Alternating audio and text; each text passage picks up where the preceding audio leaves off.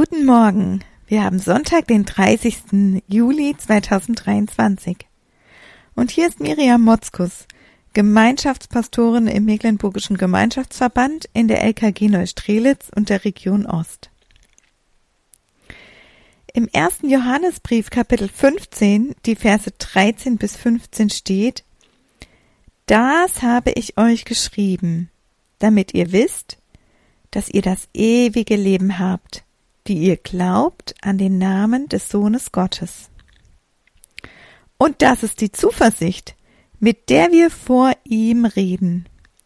Wenn wir um etwas bitten nach seinem Willen, so hört er uns.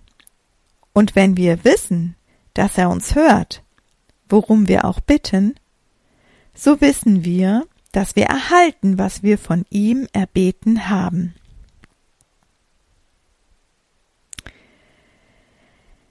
Ja, hier steht, dass wir wissen dürfen, dass wir das ewige Leben haben. Und zwar derjenige, der an den Namen des Sohnes Gottes glaubt.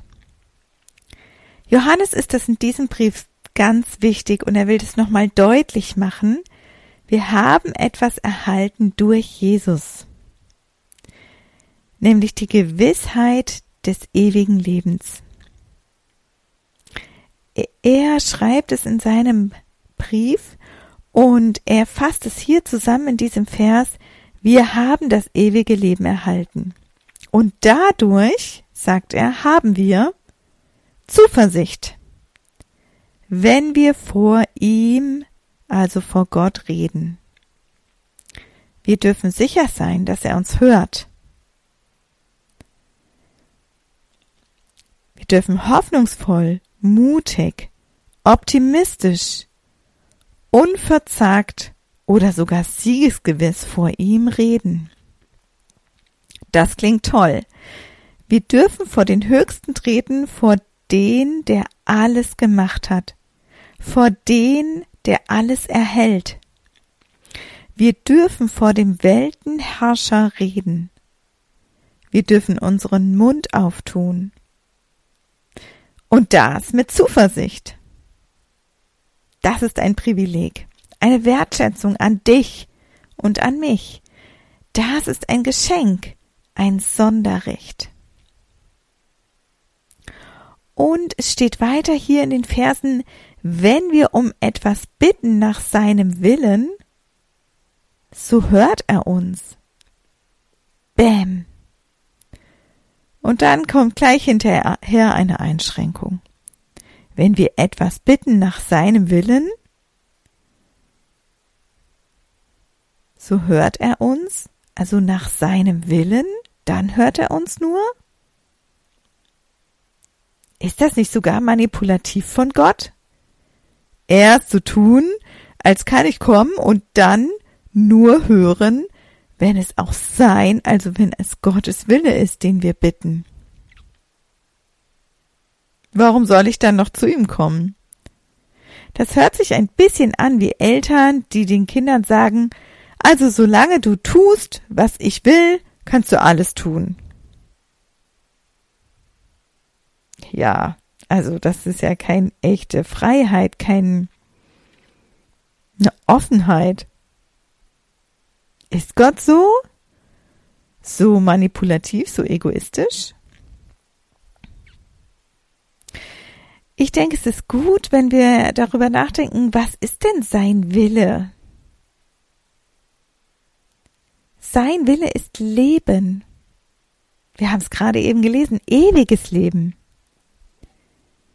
Sein Wille ist Beziehung.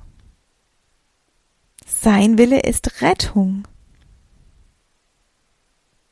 Und ganz ehrlich, ich habe nicht immer den Durchblick, was wirklich zum Leben führt.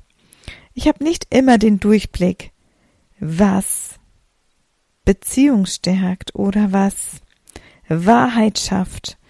Und ich bin eigentlich froh, dass Gott nur das hört, diese Bitten annimmt, die auch seinem Willen entsprechen. Weil was wäre denn das Gegenteil von seinem Willen? wenn ich nicht um das bitte, was sein Wille ist. Das Gegenteil von Leben wäre Tod, Zerstörung. Das Gegenteil von Beziehung wäre keine Beziehung, Einsamkeit. Das Gegenteil von Rettung wäre Schaden nehmen. Und da bin ich doch wirklich froh, dass er solche Bitten, auch wenn das jetzt sehr krass klingt, nicht annimmt, sondern sie einfach nicht hört. Und dass ich sicher sein darf, dass das, was er hört, dass das auch zum Leben führt. Das, was er annimmt und das, ähm, was er nachher ausführt.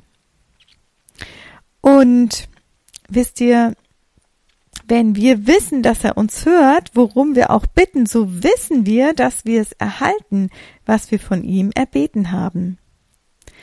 Was machen wir also mit einer nicht gehörten Gebetsanliegen?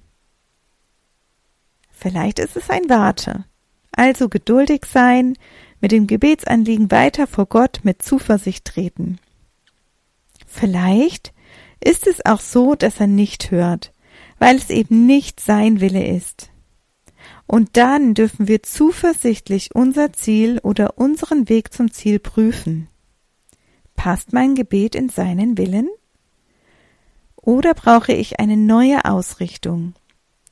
Und um die darf ich bitten. Er wird sie dir zeigen. Wenn du gewiss bist, dass dein Gebetsanliegen von Gott gehört ist, in seinem Willen ist, dann darfst du es wissen, dann da erhältst du es, was du erbeten hast. Vielleicht machen dir die Verse aber auch Mühe. Dann sprich mit einem anderen Christen, mit deinem Pastor oder deiner Pastorin darüber oder bring es mit in die Seelsorge.